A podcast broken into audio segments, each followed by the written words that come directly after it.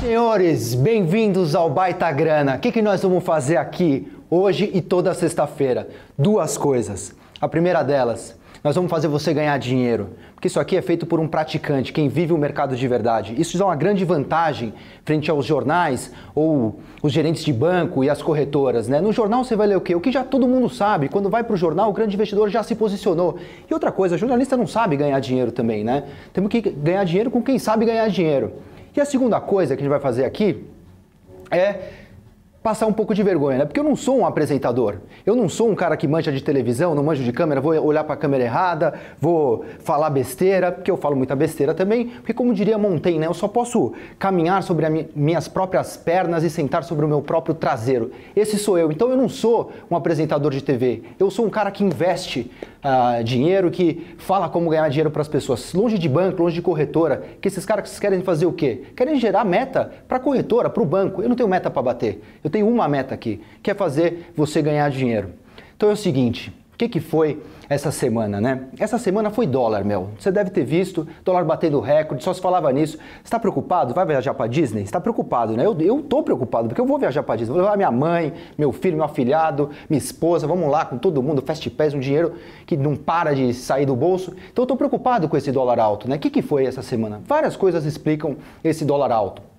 Poderia falar da guerra comercial entre Estados Unidos e China, da América Latina problemática, né? o dólar forte no mundo por conta de um crescimento vigoroso nos Estados Unidos de juros mais altos lá, mas duas coisas foram fundamentais aqui, né? o que se chamou de uma deterioração das contas externas brasileiras, né? ou seja, a gente importando mais do que exportando, esse foi o dado da segunda-feira. E depois o queridíssimo Paulo Guedes, né? que eu admiro muito o Paulo, mas aí falou que vamos nos acostumar aí com o dólar mais caro, gerou um furdunço, um rebuliço no mercado mercado com essa declaração do Paulo, como se o governo quase estivesse querendo né, um, um dólar mais alto. Sobre o primeiro ponto, depois você deve ter visto que o Ministério da Economia revisou aqueles dados. Então o déficit que a gente tinha na, não era tão déficit assim, a gente teve superávit na balança comercial, uma doideira, né? E o Paulo Guedes, o que ele falou, na verdade, ele falou que o livro texto de economia fala, não falou nada demais além disso. O que, acontece no Brasil agora é que o juro caiu muito. Então, o destino do capital especulativo vinha muita grana para cá, muito dólar parou de vir. Estamos num novo equilíbrio macro brasileiro. O equilíbrio macro que era antes de juro alto e câmbio baixo, ou seja, apreciado, acabou. Agora é juro baixo, câmbio alto. Essa esquerda que estava criticando o, a política ortodoxa, né, sempre defendeu o quê? Não tem industrialização no Brasil porque o juro é alto e o câmbio é baixo. O juro foi para a mínima, o dólar foi para a máxima e a industrialização não veio. Então, Paulo Guedes está certo, vamos nos acostumar aqui com o dólar caro, é isso mesmo, Paulo Guedes está certo. O dólar, essa semana, portanto, depois de, desse vai não vai, esse chacoalha fechou em alta de 0,98 a 4,23. E eu acho que a gente deve não só se acostumar com o dólar alto, como estruturalmente o dólar deve compor o portfólio de qualquer investidor. Você entende o conceito da diversificação, né? O Markowitz ganhou prêmio Nobel em 1990 por formalizar a importância da diversificação nos portfólios das pessoas, né? Qual é o famoso intuitivamente, né, do não colocar todos os ovos na mesma cesta? Todo mundo entende essa ideia, ela é bem fácil de, de, de conceber e de, de absorver. E aqui é a mesma coisa, você vai comprar bolsa, você vai comprar renda fixa, imóveis e um pouco de outra moeda. Para que ter tudo numa mesma moeda, né? Não faz sentido algum a gente ter só essa moeda exótica esse, nesse país problemático que é o nosso. Vamos comprar um pouco de dólar. Bom, chega de falar do dólar agora, vamos falar de bolsa, que é a minha maior especialidade. Né? Eu nasci nesse ambiente, meu pai era um trader de ações, eu negocio ações desde os 13 anos de idade, perdi muito dinheiro, já ganhei dinheiro também, faz parte errar. Se você não está errando, você não está tentando o suficiente. Mas no geral é importante acertar mais do que errar, ou quando acertar, acertar maior. E quem acerta grande, acerta muito, é essa turma que eu conversei e vai rodar para vocês daqui a pouquinho um vídeo. É a turma do Alasca, o Alasca que se tornou a maior gestora independente de ações do Brasil, ou seja, gente grande, gente ganhadora de dinheiro, o melhor fundo de ações em rentabilidade dos últimos anos. Tem como sócio Luiz Alves Pais de Barros, o maior acionista maior investidor pessoa física no Brasil em ações, acho que é 3 bilhões de reais só em ações que o cara tem. Não é, dá para pagar o IPTA, o, PV, o PVA, né? Agora na, na, virada do ano dá para comprar ele a viagem para Disney se quiser. Luiz Alves não está passando dificuldade. Então vamos ouvir quem sabe ganhar dinheiro com bolsa com dicas quentes para vocês em ações.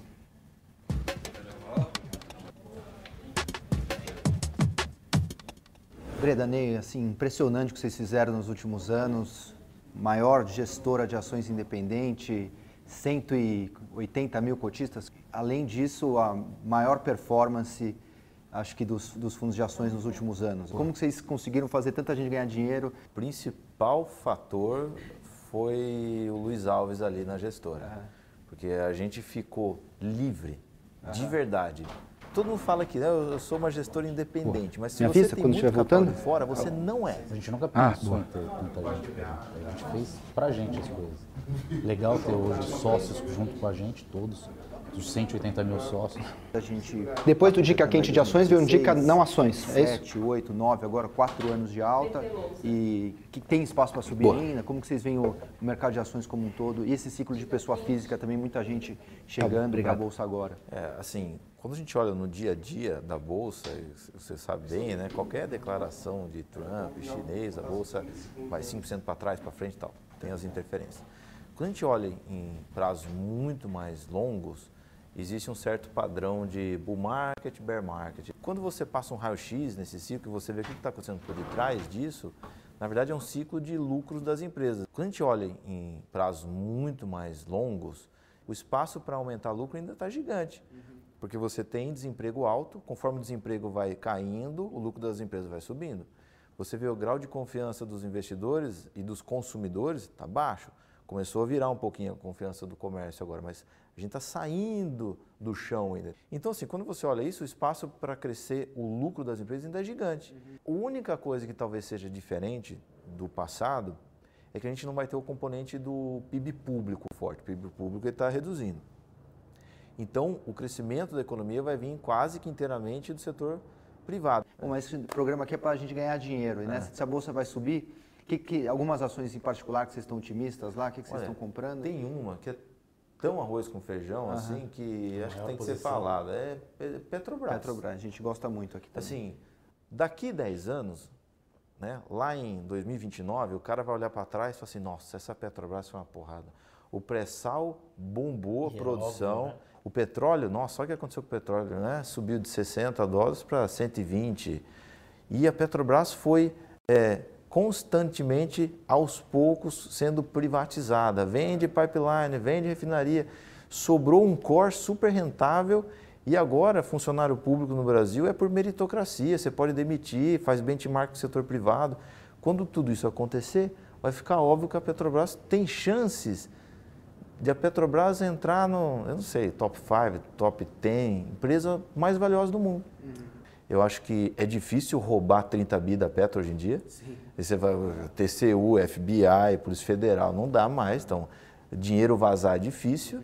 Dinheiro grande, porque acho que deve ter os pequenos ainda, mas dinheiro Sim. grande não tem. E tem uma chance dessa mentalidade que está no país hoje, mais pró-mercado, mais pró-eficiência, se isso continua, essa Petrobras só pode mudar da água para o vinho. Eu acho que o Rockefeller que falava, acho, não sei, mas que o melhor negócio do mundo era uma petrolífera bem administrada e o segundo melhor era uma petrolífera mal administrada. Tem chance da Petrobras estar sendo super bem administrada. É. Então a gente vai ver isso. Uhum. Né? Bom, esse programa está tá indo ao ar no, no Black Friday. Vocês foram, pelo menos durante muito tempo, acionistas da Magazine Luiza. Talvez o, somos. o Sim, aqueles somos. únicos que pegaram o movimento todo de Magazine Luiza, né? O que precedeu e ajudou, preparou o terreno para a gente segurar a Magazine foi ter visto o que aconteceu com o Walmart nos Estados Unidos. É, assim, eu, eu morro de inveja do que o Peter Lynch fez com o Walmart. Ele segurou aquele negócio por muitos anos e de é, 77, 76 até os anos 2000, o Walmart deu mais de 200 mil por cento uhum. em dólares. Né? e aí, o que, que é isso aí? É um modelo replicável. Você abre mais uma loja, abre mais uma loja.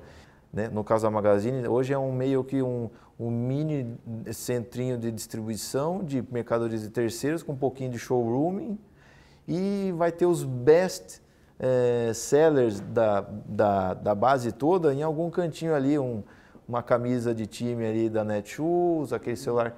Então, assim, eles vão aprimorando e num mercado que cresce e ela é minúscula. Então você vai para os Estados Unidos, a Amazon tem 15% do varejo americano total, online, tudo. Você vai para a China, a Alibaba tem 16%. É, A Magazine aqui no Brasil está chegando a 2% do varejo nacional. E ela está abrindo o gap, ela está ficando cada vez melhor que o segundo e o terceiro. Então, o limite disso eu também não sei. Né, qual é a ação é, para 2020, Ney? A ação que você acha que vai ser o grande destaque de alta ano que vem? Ah, é o que a gente falou, a principal posição do fundo é Petro. Uhum. É, assim... Mas alguma small cap você acha se pudesse a grande porrada? Caramba.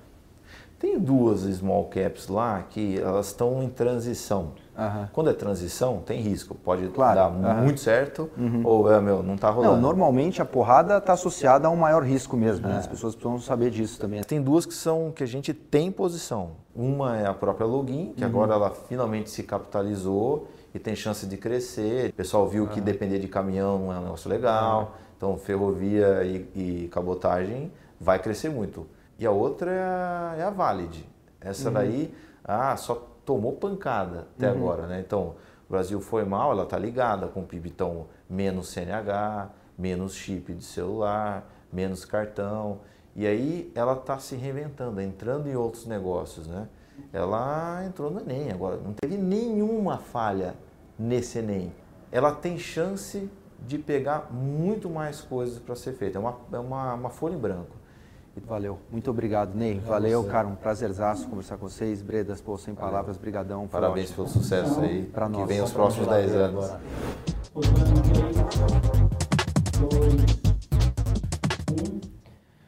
Pô, como diria o meu tio Miguel lá em Minas, os caras são bons, hein? Então aí fica, ficam as ideias da, da turma do Alasca. Se você está tá começando a investir em ações, né, você deve estar tá vendo o dinheiro no banco rendendo quase nada, né? Você deve estar tá percebendo a sua necessidade de se mexer. Eu sei como você é inteligente e está vendo isso. Então você precisa entrar em ações. Pode vir com, por fundos, como a turma do que é muito bom, ou com as ações que eles deram. E agora eu vou dar também uma dica quente para você que está querendo sair um pouquinho da renda fixa e começar. Vamos ver a vinheta.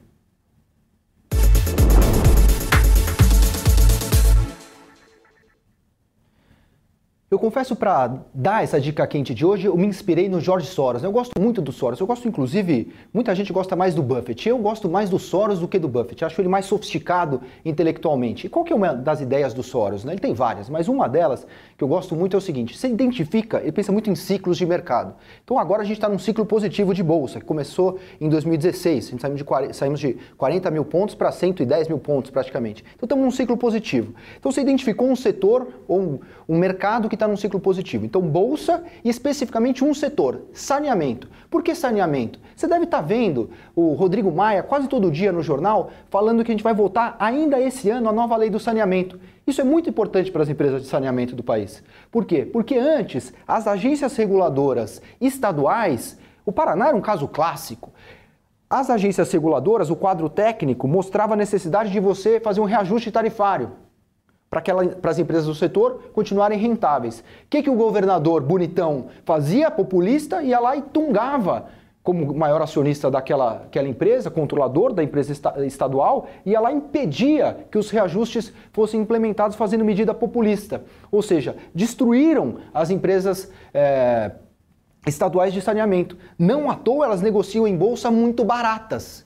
Que o que está acontecendo agora? Vamos votar o novo marco regulatório do setor. Aliás, Rodrigo Maia fazendo um belíssimo trabalho nesse aspecto. Vamos elogiar o trabalho do Rodrigo Maia, que tomou para si já a reforma da Previdência e agora está tomando para si também o novo marco regulatório do saneamento. Temos que é, referendar essa questão, que ela é muito importante. Por quê? Agora a gente para com essa, com essa questão de lá o, estado, o, o ente estadual meter a mão na, no reajuste tarifário que era necessário para as empresas. Vamos federalizar o arcabouço regulatório e permitir que, essas, que as empresas passem a fazer os, os reajustes necessários para que elas fiquem mais rentáveis tenham, obviamente, portanto, valham mais e as ações que são pedaços das empresas, se as empresas crescem, o pedaço que você comprou cresce junto. É a mera aplicação da lógica aqui. Então, saneamento está muito quente. E o que, que o Soros faz? O Soros identificou o setor, ele compra a melhor empresa do setor e a pior empresa do setor, que assim ele garante que ele vai ter uma boa alta no portfólio dele. Então vamos comprar duas empresas. Sanepar, que é a mais barata do setor, uma, os múltiplos muito depreciados, uma taxa interna de retorno muito alta, pagando belíssimo dividendo, e vamos comprar Sabesp, que é a melhor empresa do setor, um pouco mais cara, mas que eu acho que vai ser em breve privatizada. Então montar esse combo Sanepar e Sabesp como a dica quente da semana em ações. Mas não estamos aqui também só para falar de ação. Vamos ganhar dinheiro em qualquer mercado. Bolsa é a minha maior especialidade, é onde eu tenho meu maior tesão, confesso para você. Mas dá para ganhar muito dinheiro em outros ambientes também. Mas para esse ambiente, que é renda fixa, eu fiz questão de passar um negócio. É meio chato, meio cafona até, e peço desculpa pela minha tosqueira. Eu sou meio tosco, às um vício de professor ainda. Eu dei aula aí numa faculdade uma época, mas por que, que eu fiz essa lousa? Trouxe uma lousa aqui para vocês, né? No tempo dos PowerPoints, das fintechs, dos caramba, eu trouxe ainda uma lousa. Por quê? Eu quero mostrar uma lição muito importante que eu acho em renda fixa. Se você capturar o que está nessa lousa, eu acho que você vai ter não só uma boa dica para essa semana, mas você vai mudar sua cabeça estruturalmente na renda fixa. Então vamos ver agora a dica quente que não está em ações, está na renda fixa ou quando você pode ganhar dinheiro na renda fixa.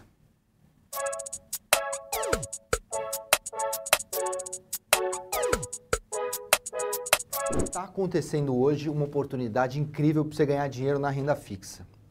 Mas tem muita gente falando besteira e fazendo besteira na renda fixa. Então, eu tive que recorrer à lousa. Sei que é meio chato, meio professoral, mas isso aqui é muito útil e é só por isso que eu recorri a esse negócio.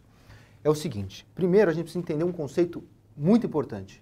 Renda fixa é um nome péssimo, porque renda fixa só é fixa se você comprar um título de renda fixa e segurar esse título até o vencimento dele. Essa é a única condição do título de renda fixa. Só que você compra um negócio e, ao longo do caminho, esse negócio que você comprou tem um mercado secundário, ou seja, pessoas negociam esse título. E a depender da percepção das pessoas sobre esse título, o preço dele pode ficar maior ou menor. E se as pessoas ficam mais otimistas em relação a esse título, ele fica mais caro. Então você ganha dinheiro se você vender no meio do caminho. Mas pode acontecer o contrário, ele ficar mais barato. E aí você pode perder dinheiro se você eventualmente resolver vender para cá. Então, o que é um título de renda fixa? Basicamente, é um negócio que te paga lá na frente 100. 100% do valor de face. É isso que é um título de renda fixa. Então, grosso modo, né, você pagou por esse título, quanto você exige de retorno para ter esse título? Ah, eu, eu basicamente exijo 10% para comprar o título desse país aí ou dessa empresa. 10%, porque o nível de risco para emprestar dinheiro para essa, essa empresa ou para esse país é de 10% eu fico confortável. Então, beleza. Então, você vai pagar mais ou menos, vai, give or take, né? Mais ou menos 91 para vender por 100. Esse é o retorno, né? De 91 foi para 100, você ganhou 10%, certo? Ótimo. 10% de retorno. Maravilha. Isso aqui, se você entender esse negócio, por isso que eu vim para a lousa, se você entender isso aqui, você entende a renda fixa para sempre, isso muda a sua vida. De repente, a situação dessa empresa ou desse país piorou. Então o que, que acontece? Ah, não, agora eu não exijo mais 10%, né? Agora, para emprestar para esse país que piorou, se eu exigia 10, agora eu exijo 15%. Beleza? Então você vai ter que esse o preço que era 91, agora no mercado, caiu mais ou menos para 85. Por quê? De 85, se fosse linear até 100, pô, aí dá os 15%.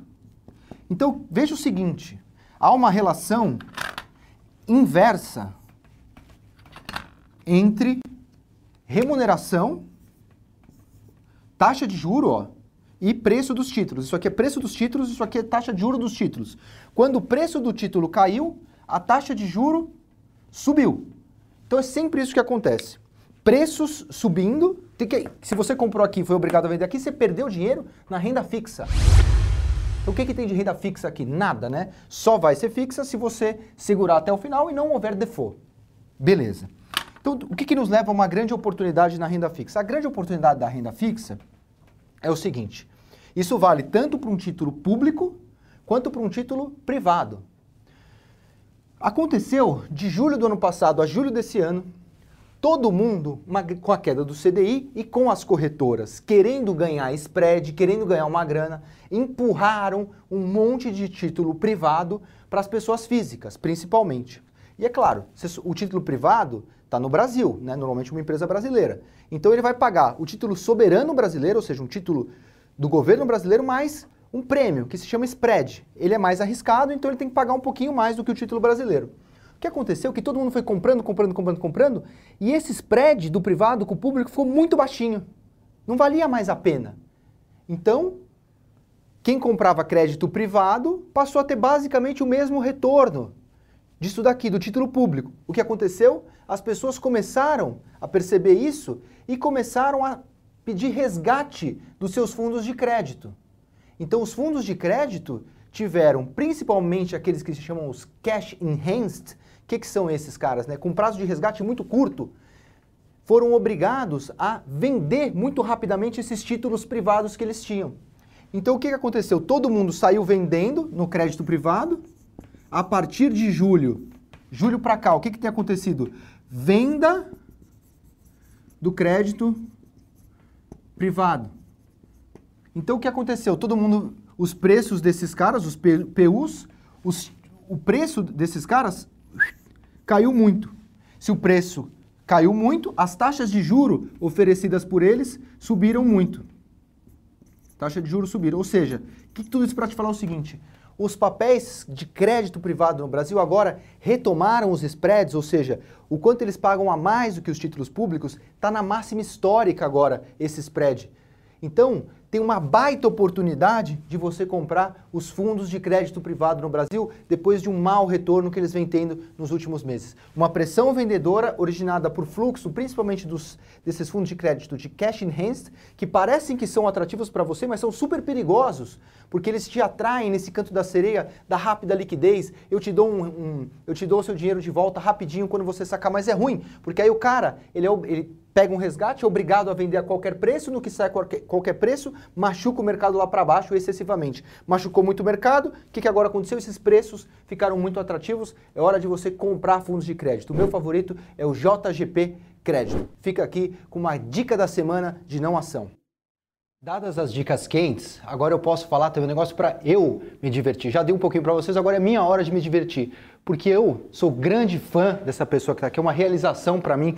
Minha mãe é uma grande fã dessa pessoa. Quando eu falei que eu ia fazer um programa com a Mara Luque, minha mãe quase teve um treco, Dona Lúcia, ela quase teve um piripaque, te assistia sempre, continuou te assistindo depois da sua carreira pregressa. Mara, uma honra, muito obrigado por você estar tá aqui, um prazer de verdade. Olha aí, Dona Lúcia, a responsabilidade. Ah, essa câmera. Olha aí, Dona Lúcia, a responsabilidade que a gente tem, colocar esse menino para mostrar o que, que é o mercado pra gente, né?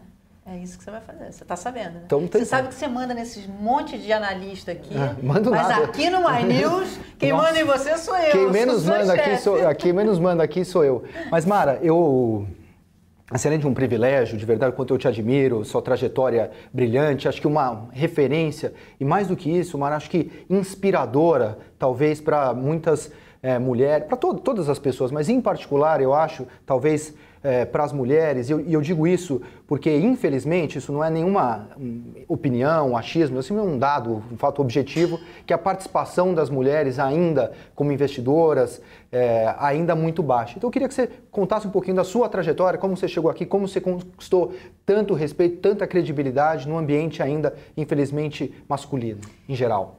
Felipe, eu sou jornalista. Né? sou um jornalista de finanças, eu trabalho muito tempo nessa área, criei o Folha Invest, quando o Brasil começa a ter estabilidade econômica, então, é, ou seja, consegue driblar a inflação e, e, domar a inflação, a gente chegou a ter inflação de 80% ao mês.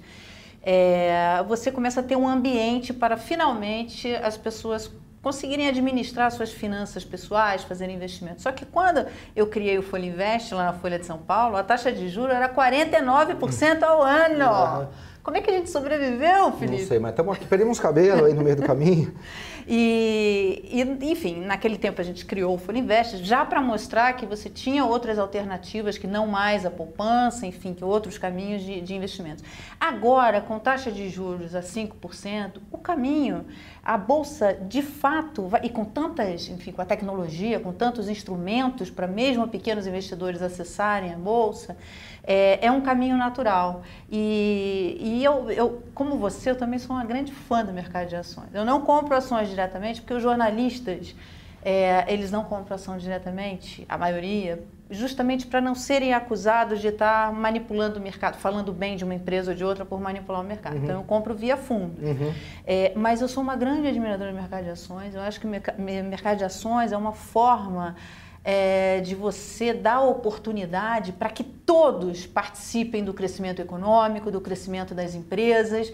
Então, por isso que eu, por isso que, enfim, eu vim com essa com essa vontade de criar um programa. Só você que está empreendendo também, você sai, você está exatamente, você vira sócio de uma empresa, você o o Peter Lynch, que foi um uhum. grande gestor, gestor do Fidelity, uhum. que era um uhum. grande fundo nos anos 90, no início dos anos 90, ele dizia o seguinte: é, você, você não precisa casar com a Paris Hilton para ser sócio do Hilton. Eu sou uhum. comparações do Hilton, Sim. né? Uhum. É, então, é, Hilton cadeia de hotéis.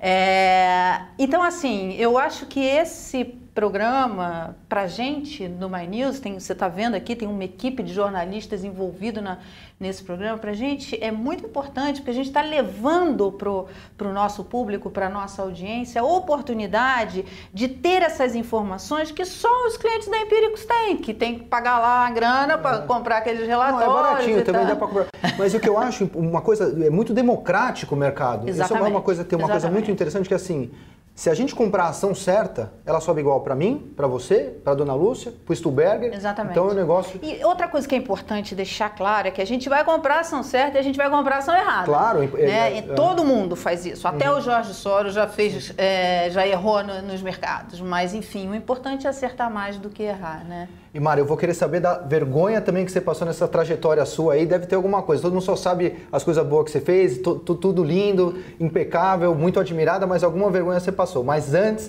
vamos ver aqui o vergonha alheia.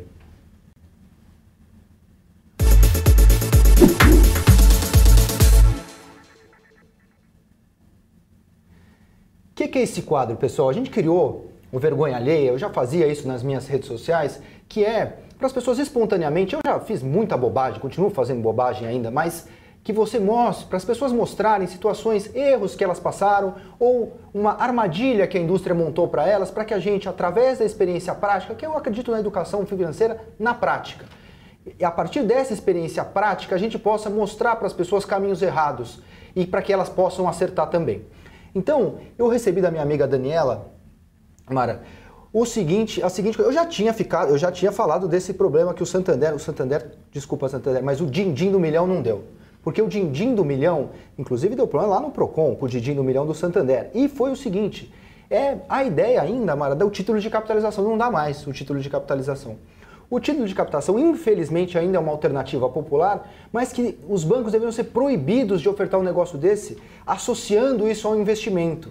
Porque o mesmo que não fale explicitamente, tacitamente, entra para a gente a noção que você está investindo. Depois de três anos ali no din do milhão, você teria um retorno de 10%, muito baixo para qualquer tipo de, de investimento, mesmo os mais conservadores. E aí você vai, sob uma falsa retórica atraente do famoso canto da sereia, que no meio do caminho você corre, né, tem uma sorte maravilhosa de ser agraciado com um prêmio de um milhão. Não bastasse isso, a Daniela, minha amiga, me mandou um e-mail em que ela fala que agora fizeram uma parceria da Casas Bahia com o din-din do milhão para pagar o primeiro primeira parcela do, do título de capitalização. Então, é, uma, é um samba do crioulo doido esse negócio. Se você estiver nos ouvindo, eu gostaria muito que você não caísse nessa história do din-din do milhão. Muito provavelmente, a não ser uma hecatombe, você não vai ser sorteado, tá? Deixa eu te dar essa péssima notícia. E é um péssimo lugar para você colocar seu, seu dinheiro. O que, que você acha de título de capitalização, Mara?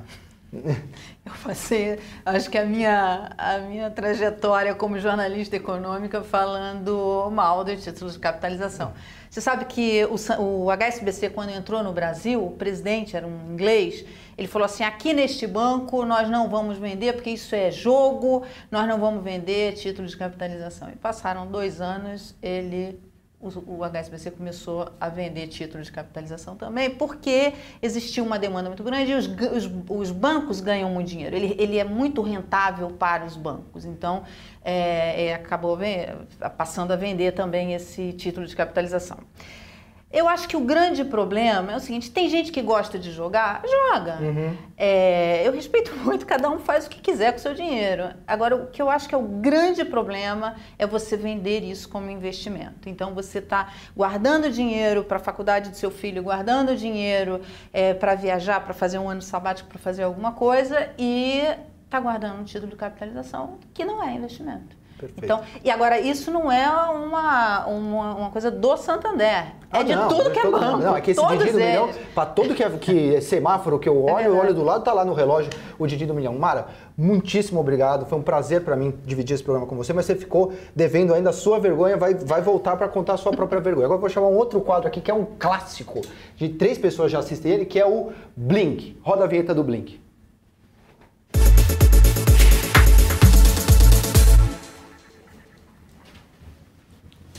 O Blink é, eu vou pegar minha ficha aqui para eu pegar as perguntas, vocês já vão entender o que é o Blink. O Blink é uma cópia do programa que o Ian Bremmer da Eurasia faz, que chama The World in 60 Seconds. Manda uma pergunta para ele do que eles quiserem, do que quiser. Se quiser me perguntar sobre o, tel- o céu, a terra, a água e o ar, eu vou responder aqui tudo em um minuto. Por isso, The World in 60 Seconds. E a ideia, é claro, é a gente focar em investimento e tentar responder a sua pergunta super rápido. Por que Blink? Blink é o livro do Malcolm Gladwell, fica aqui como indicação de leitura, aquela reação espontânea, rápida, que às vezes ela, inclusive, ela é mais, essa reação intuitiva, ela é melhor do que você ficar processando muita coisa. Né? Na selva, você está lá com um leão, você não vai ficar fazendo conta de qual é a hipotenusa contra o cateto, você vai sair correndo, né? Então por isso que é o Blink, aquela re- reação espontânea, que é o que a gente faz aqui. Eu não leio essas perguntas antes, para não perder a espontaneidade. Então vamos lá. Tudo em um minuto, vamos ver se eu consigo. Um, dois, três e já. O que fazer quando o ativo que invisto está com preço alto? Continuar aportando ou esperar cair o preço? O que é preço alto? Essa é a definição que você tem que ter. Alto não é porque subiu que ficou alto. Não é uma, se não é assessorista, análise de elevador, você tem que se preocupar com ficou caro ou não perante o valor da empresa. Preço contra valor intrínseco. Alto ou baixo não é critério. Qual a melhor proteção? Fundo de ouro ou 45 centímetros de bíceps? Olha, se eu tivesse menos de 20 anos, eu já fui desses que achava que bíceps era uma proteção. Hoje é fundo de ouro na veia, eu acho que é uma boa alternativa. O melhor fundo de ouro hoje do mercado está lá na gestora Vitrio, entre e conheça. Com o dólar em forte alta, já não está tão forte assim, mas quando você escreveu, eu concordo que deveria estar. Nesse sentido, a tendência será que o Copom reveja o corte da Selic de 0,5 para 0,25? Acho que não. Acho que vai vir outro 0,50, quem sabe até irmos para 4,25 mais uma vez. Prefere ir na academia de manhã ou de noite? Olha, hoje eu fui de manhã porque eu ia estar aqui, mas normalmente eu vou de noite porque eu não. é, não funciona muito bem de manhã. Então, com isso, eu perfiz isso aqui. Vou ver se algum doido me mandou aqui no celular uma de última hora, né? Bom, não tem nenhuma, nenhuma pergunta doida aqui de última hora, felizmente. Então, eu vou encerrar com uma dica cultural aqui.